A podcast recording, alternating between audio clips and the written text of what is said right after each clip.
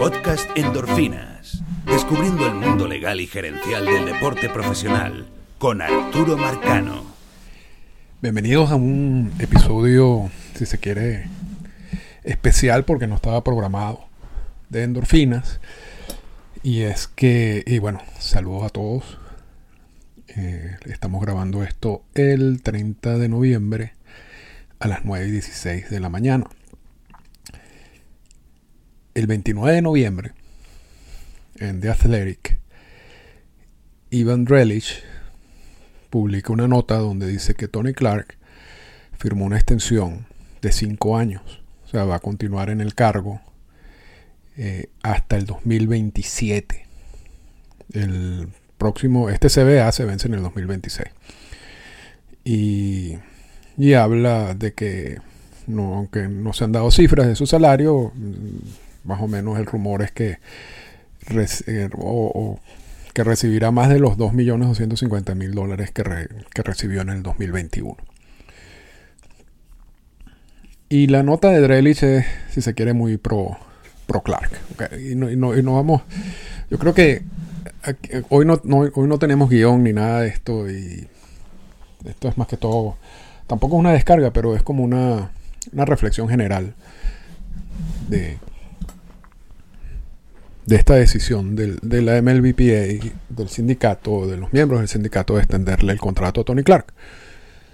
Y nunca ha sido el estilo mío ni del podcast estar cayéndole encima a la gente o crucificando a la gente por crucificar. Hemos hecho muchas críticas en el pasado, tanto a Clark como a Rod Manfred, eh, o tanto el sindicato como MLB, pero han sido críticas justificadas, si se quiere, o tratan, o, al menos expongo por qué las críticas, ¿no? Y explico.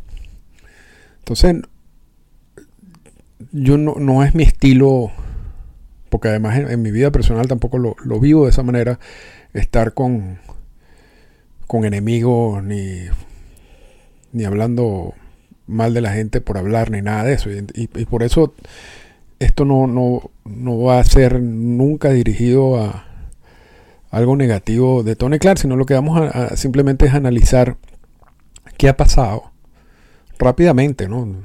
Porque es obvio que no, no eso no se puede hacer a, menos que uno le dedique mucho tiempo. Y, que no es el, tampoco el fin de hoy. Pero, ¿qué ha pasado estando Tony Clark como, como director ejecutivo? ¿Cuáles han sido, en términos generales, los aspectos positivos de su labor? ¿Y qué se puede esperar ahora con, la continuación de Tony en su cargo? Y, y, vamos a decir que el cargo del director ejecutivo del sindicato, al igual que el cargo de comisionado de las grandes ligas, está muy, si se quiere, limitado por lo que se negocia en el CBA. Básicamente tú, tú, el sindicato negocia algo en el CBA y luego, mientras ese CBA esté activo, esté vigente, la labor del, director ejecutivo es simplemente administrar ese, convenio laboral, evitar que, o, exigir que se cumpla lo negociado evitar que equipos violen el CBA.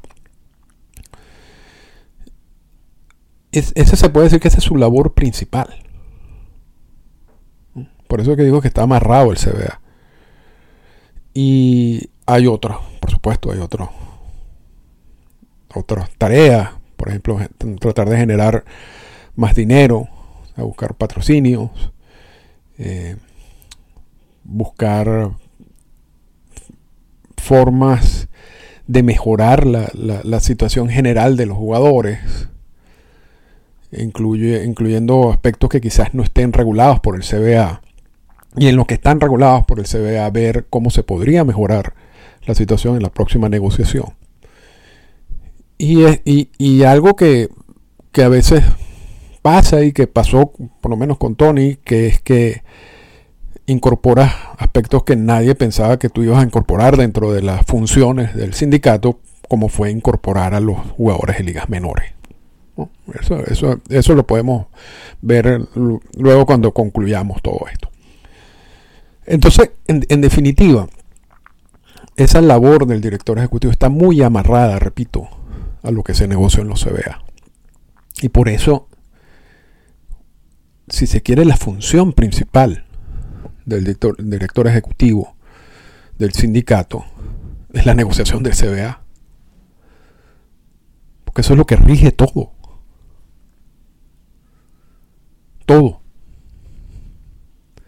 Entonces, y esto, vamos, vamos a hacer un poquito también de historia, ¿no? Por supuesto, Marvin Miller es el primer director ejecutivo de este sindicato, de esta versión del sindicato. Había un sindicato anterior que no tuvo básicamente ningún tipo de logros, pero la, nueva, la versión, si se quiere, moderna del sindicato, que nace a partir del, nombramiento de, de Miller en 1966, ha, estado caracterizada por, primero por el liderazgo de Marvin Miller, que duró mucho tiempo. Y Miller creó este sindicato, esta versión del sindicato. Y Miller tenía la visión de cómo lograr los objetivos. Y esas son cosas que hemos conversado mucho en otros episodios. Y entre esas visiones está la negociación del primer convenio laboral en 1968 y todo lo que ha pasado a partir de 1968 en adelante. Miller negociaba, era la, cabeza de negociación de los convenios laborales por parte del sindicato. No es que no tenía negociadores, sí había negociadores, pero quien dirigía, quien tenía el mando, si se quiere, de esas negociaciones era Marvin Miller. Uno de esos negociadores de Miller fue Donald Fear. Y Donald Fear, cuando ya Miller se retira, aun cuando hay otro director ejecutivo que nadie habla, pero, pero realmente no viene al caso, porque duró muy poco tiempo. Cuando Fear le sigue los pasos a Miller, Phil venía, la principal labor que él tenía en el sindicato era la de negociador de los convenios laborales. Amanda, o sea, por debajo de Miller. Pero quien, si se quiere, se entraba a golpe en las negociaciones al final, porque el, principio fuera, era el mismo Miller, era Donald Fear. Y luego Donald Fear eh, sustituye o es nombrado el director ejecutivo del sindicato. Y mientras Donald Fear era el director ejecutivo del sindicato, Michael Winner era uno de sus negociadores. Y cuando se va a Fear del sindicato, quien sustituye a Fear es Michael Winner, que viene con toda esa experiencia de negociar los convenios laborales. Entonces, lo, y luego cuando muere Winner, empieza una nueva etapa con Tony Clark, que podemos decir que es una etapa extraña, en comparación con el pasado del sindicato.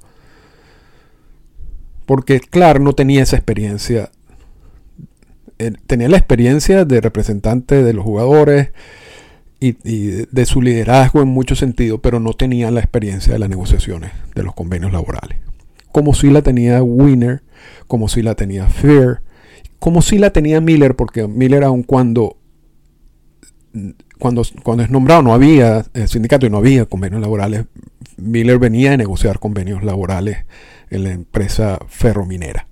Entonces también tenía experiencia en ese tipo de negociaciones. Clark no.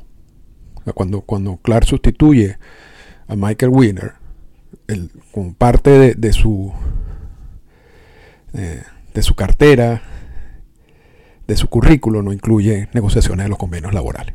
Y entonces empieza una etapa distinta, si se quiere, del sindicato. Y vamos a decir que eso también es muy parecido a la evolución reciente de los comisionados en las grandes ligas. Porque incluso Bobby, Bobby antes de ser comisionado, había sido abogado de MLB y había participado en distintos en distintas negociaciones. Después viene un Peter Uberoff, que, que fue un outsider y que entonces crea problemas. Y mm, viene Bar Yamari, que también, si se quiere, un outsider, entre comillas, eh, presidente de Yale, que luego empieza a tener carrera dentro de MLB y termina como comisionado. Después fue Vincent, que era la mano derecha de Yamari. Había una. entre Uberoff, Yamari y Vincent se puede decir que hubo una confusión allí de MLB. No, sabía lo que estaba haciendo realmente. Quizás más con, Yamati sí, pero Yamati muere en el cargo a los muy pocos meses de, haber sido nombrado. Entonces no, realmente no pudo lograr el objetivo que quería. Pero luego entra Selig, que era dueño de equipo y luego entra de manera definitiva. Pero quien, mientras Selig era el comisionado, quien negocia los convenios laborales era Rod Manfred.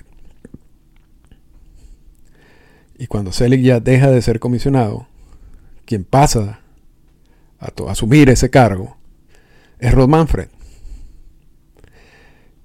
Y parte de eso es porque es por su experiencia en la negociación de los convenios laborales.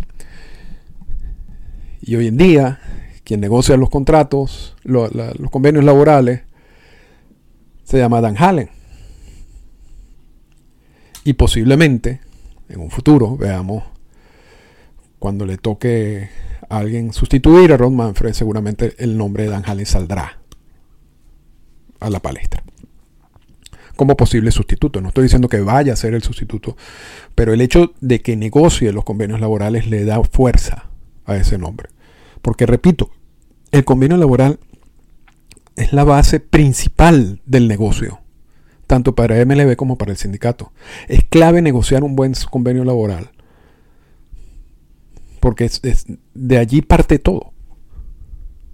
El cargo es, es, extremadamente importante conocer eso y por eso dijimos muchas veces cuando tuvo el problema Rod Manfred con la situación de la investigación de Houston y y el comentario de que el trofeo del comisionado, que es el que se le da al ganador de la Serie Mundial, era un pedazo de metal y todo eso, y que si iba, le iba a costar el cargo, no le iba a costar el cargo porque estaba en una etapa previa a la negociación del, convenio laboral, del, del, que tuvimos recientemente. Y MLB sabe muy bien que no va a dejar que alguien sin experiencia o, o sacar a un comisionado en ese momento tan crítico. Y por eso Manfred continuó y se encargó de esa negociación. O sea, con este pequeño resumen, lo que quiero decir es que las negociaciones, repito, de los convenios laborales son clave. Tanto para el cargo de comisionado y para el futuro de MLB, como para el cargo de director ejecutivo y el futuro del sindicato. En ese sentido, podemos decir que la labor de Tony Clark no ha sido buena. En el primer convenio laboral que negocia Clark, el del 2016, se puede decir que ha sido el peor convenio laboral negociado por el sindicato. Y, hemos, y lo hemos dicho también varias veces, no, no hay que echarle toda la culpa a Clark.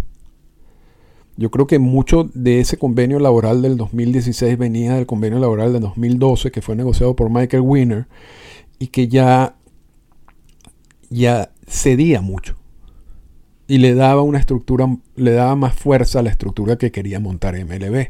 Entonces hasta cierto punto, no toda la culpa es de Clark en el, en el convenio laboral del 2016.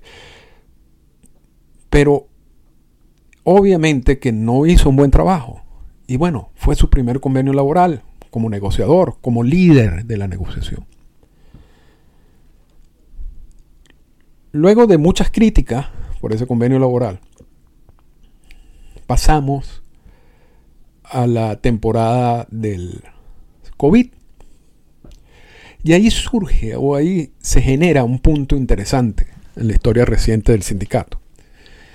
Y es que contratan a Bruce Mayer que tiene experiencia en negociaciones de, convenios laborales y en otras ligas y tiene fama de ser como un bulldog, que es más o menos también la misma fama que tiene Dan Hallen, que es el negociador en estos momentos de MLB. Y Mayer, en esa negociación de, la temporada del COVID, asume el liderazgo de la negociación.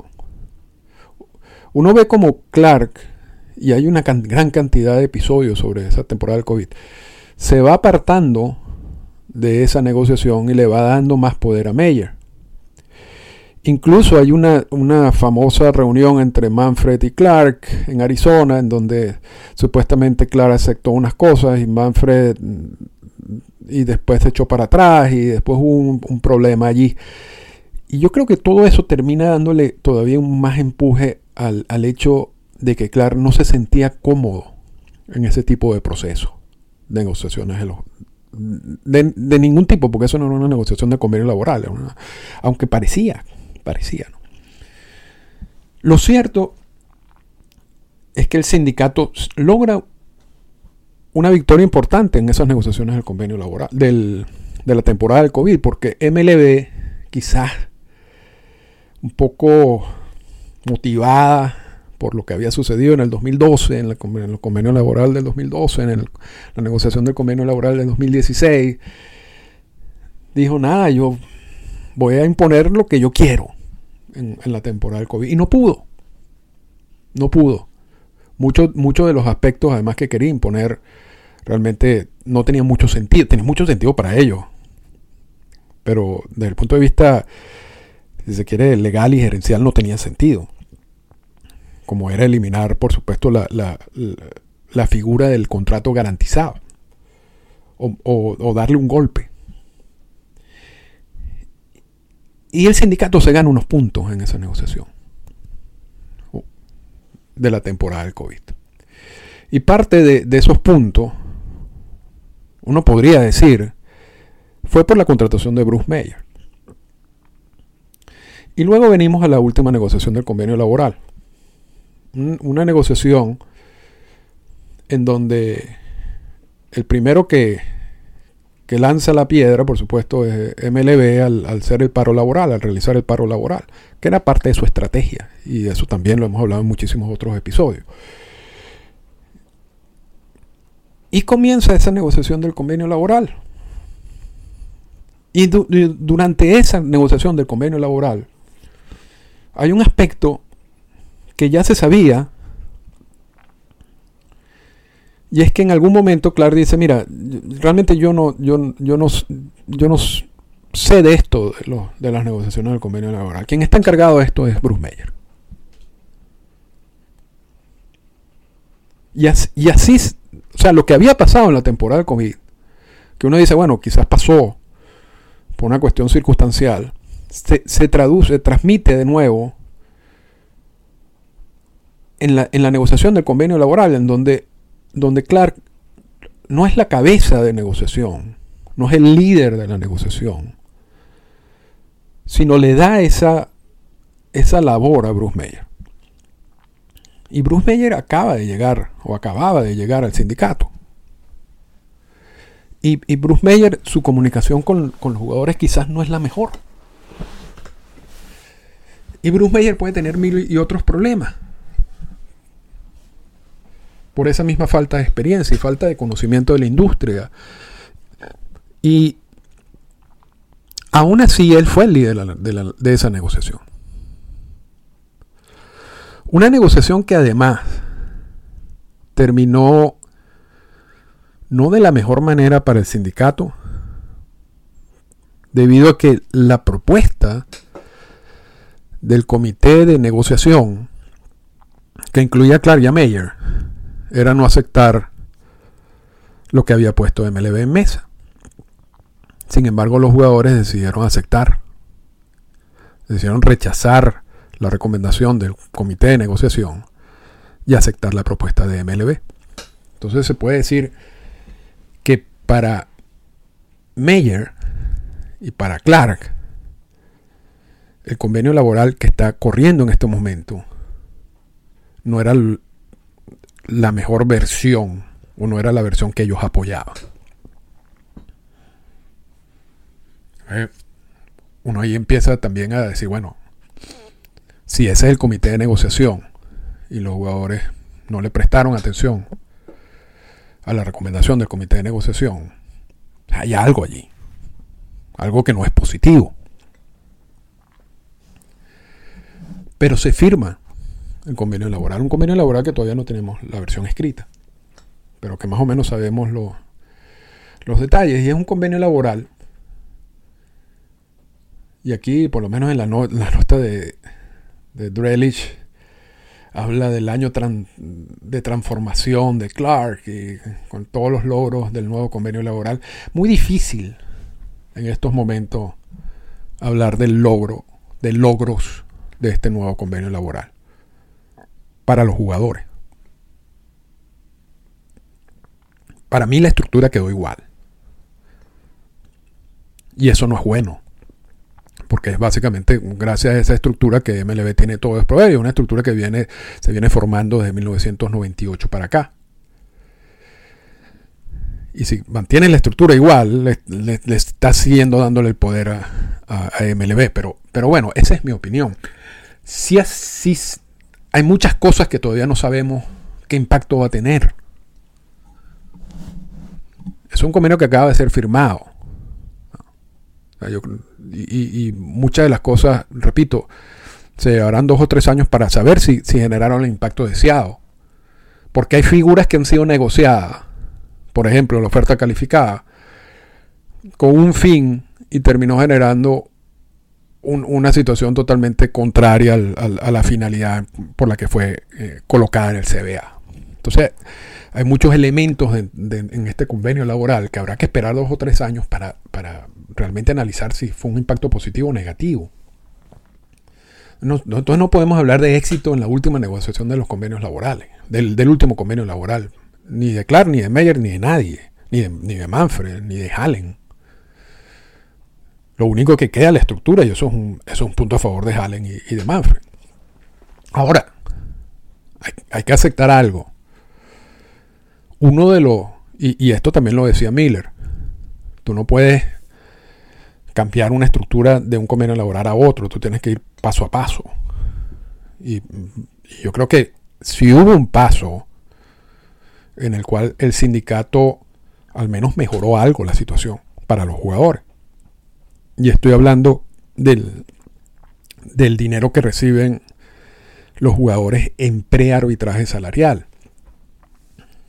Jugadores que están bajo control, que no tienen derecho todavía a ir al arbitraje salarial y que por por los convenios laborales, desde el 76 para acá, cuando, cuando surge la figura de agente libre y se crea toda esta estructura de, años de control y 3 y 3 o 2 y 4 y todo eso que hemos hablado en el último episodio hablamos de eso.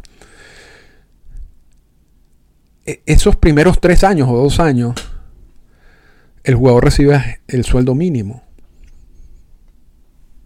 O sea, el equipo no tiene ninguna obligación de pagarle más allá del sueldo mínimo. Y ese grupo, en este último convenio laboral, sale beneficiado porque van a recibir una cantidad de bonos, que en muchos casos los bonos es más dinero de lo que ganan, de lo que ganaron como, como sueldo durante la temporada. Entonces, sí hay algo que desde ya uno puede decir mejoró la situación de un grupo de jugadores. Y repito, son esos jugadores en prearbitraje salarial. Sin duda alguna, porque saltamos de ganar sueldo mínimo a ganar sueldo mínimo, pero tener la posibilidad de recibir una cantidad de bonos. Y esos bonos no van a modificar el sueldo, el sueldo va a quedar igual como sueldo mínimo. O sea, a nivel de contrato, los bonos es algo extraordinario que se da año tras año. Quitando eso, que es lo, único palpable que hay en estos momentos. Realmente, repito, yo no, no, se puede hablar de, un gran triunfo de los jugadores ni del sindicato en este último convenio laboral. Hay que esperar. Y mi inclinación es que esto va a ser, va a continuar siendo un convenio laboral que beneficia a los dueños de equipo a los equipos y hasta cierto punto una victoria para Rod Manfred y su equipo de negociación. Eso es lo que yo opino cuando todo esto termine. Pero entonces vemos que la estructura de la negociación y, de lo que es de la negociación de la temporada del COVID, de la negociación del, este convenio laboral y de la negociación del próximo convenio laboral del, del 2026, es una estructura un poco extraña, porque es una estructura en donde el director ejecutivo no es el líder del proceso, sino el líder del proceso es el negociador, en este caso Bruce Mayer. Y la labor de Clark es más que todo de supervisar el proceso. Eso no, no había pasado así. O sea, si había pasado, por eso yo lo puse en ti que tengo que explicarlo en, el podcast, si había pasado que tú tengas negociadores y que los negociadores tengan fuerza dentro de esa estructura, lo que no había pasado es que básicamente que el director ejecutivo sea un supervisor, sea una persona, si se quiere, que está apartada hasta cierto punto de la negociación, porque esa es la responsabilidad entonces de Bruce Mayer. Y esa no es la misma estructura que ha tenido el sindicato antes de Clark. Y esa es la estructura que va a haber de aquí en adelante hasta, hasta que se vence el contrato de Clark en, el 2027. Se dice que Clark lo hizo con, con plena intención de, de que debido a que él, eso no es su área, prefiere darle más fuerza a quien sí maneja esa área y que el área de fuerza de Clark es el área más de relación con los jugadores, al ser un, un exjugador y de la comunicación con los jugadores y todo ese tipo de cosas. Entonces un área es, como una labor más institucional y es el, el donde va a estar él trabajando. Pero la, negociación, que es la parte importante de todo esto, el corazón de todo esto, no va a ser parte, si se quiere, principal de su área de trabajo, porque supervisar, supervisar no es participar activamente. Pero él mismo lo dijo, que esa área no le importaba. Pero, no que no le importaba, pero no lo conocía. Pero Clark, bueno, Clark ha hecho otras cosas. A Clark, por ejemplo, incorporó a los jugadores de ligas menores en el sindicato, fue una parte activa de eso. Y ya veremos en el futuro qué tan bien o qué tan mal eso va a terminar siendo para el sindicato en sí. Es algo necesario para los jugadores de ligas menores. Y yo creo que la única manera de que hubieran logrado lo que se logró es debido quizás a la acción de Clark. Pero eso viene con un peso también. Gasto, eh, uso de recursos, cambio de estructura en general. Vamos a ver qué tipo de impacto va a tener eso en el sindicato. Pero vamos a decir que, que si es algo positivo, él lideró ese proceso. El sindicato ahora va a abrir una oficina en República Dominicana. Y claro, ha sido también clave en ese proceso. Eso es algo, son algo positivo. Entonces hemos destacado varias cosas positivas de Clark, su relación con los jugadores, eh, lo que hizo con el sindicato, con la parte de ligas menores, la, abrir la, oficina en, en República Dominicana, algo necesario son áreas donde, donde hay que decir que, que Clara ha trabajado, ya ha tenido su visión y ha logrado algo. Pero, y con esto ya vamos a cerrar. Yo no, yo no sé, aquí el punto es si esa estructura es conveniente para el sindicato. Ya no hay alternativa. Y hasta cierto punto no me sorprende que hayan extendido la relación con Clara hasta el 2027, que incluye el próximo convenio laboral, porque es muy porque el heredero natural en estos momentos de ese cargo es Bruce Mayer, pero Bruce Mayer acaba de llegar. Y yo no creo que Bruce Mayer, con el poco tiempo que tiene en la industria, y por lo que se filtró en las últimas negociaciones, yo no sé si la relación de él con los jugadores en términos generales es buena. Entonces es como muy pronto para que Meyer asuma ese cargo. Porque si, si vamos al, al perfil normal del director ejecutivo del sindicato, quien debería ser el director ejecutivo debería ser Bruce Meyer y quien debería de repente eh, ocupar un cargo institucional, eh, asesor, advisor o lo que sea sería Tony Clark. Porque e, esa es, esa, esa más o menos ha sido la estructura desde, desde Marvin Miller para acá. Quien, quien lidera, quien maneja la negociación de los convenios laborales es la cabeza del sindicato. Las otras áreas las maneja otras personas. Pero repito, Meyer tiene muy poco tiempo en ese cargo. No viene de la industria. Yo no sé, repito, no, creo que le ha costado también a cierto punto como entender la industria en términos generales. Entonces, en estos momentos nadie le iba a dar ese cargo a Meyer. Y así como cuando se criticó a Manfred por lo del trofeo del comisionado y decíamos que, Manfred no iba a salir de su cargo en ese momento. Aun cuando la estructura de MLB es un poco más sólida en ese sentido, porque tiene varios profesionales allí que podrían encargarse de la negociación, que tienen también experiencia. En el caso del sindicato, debido a las características de Meyer, repito, no había nadie allí que, que pudiera ejercer el cargo de director ejecutivo del sindicato. O sea, el candidato ideal para seguir, para continuar lo que está pasando, era Tony Clark con la estructura que estamos hablando. Y un paso, y darle un, un chance más para ver cómo su labor como supervisor termina generando una estructura un poco más beneficiosa para los jugadores. Y eso ocurrirá en el convenio laboral del 2026 y el cargo de él termina en el 2027. Ahora, ya en el 2027, ya sí vamos a tener a un Bruce Mayer con dos negociaciones de convenios laborales, con años de experiencia en la industria.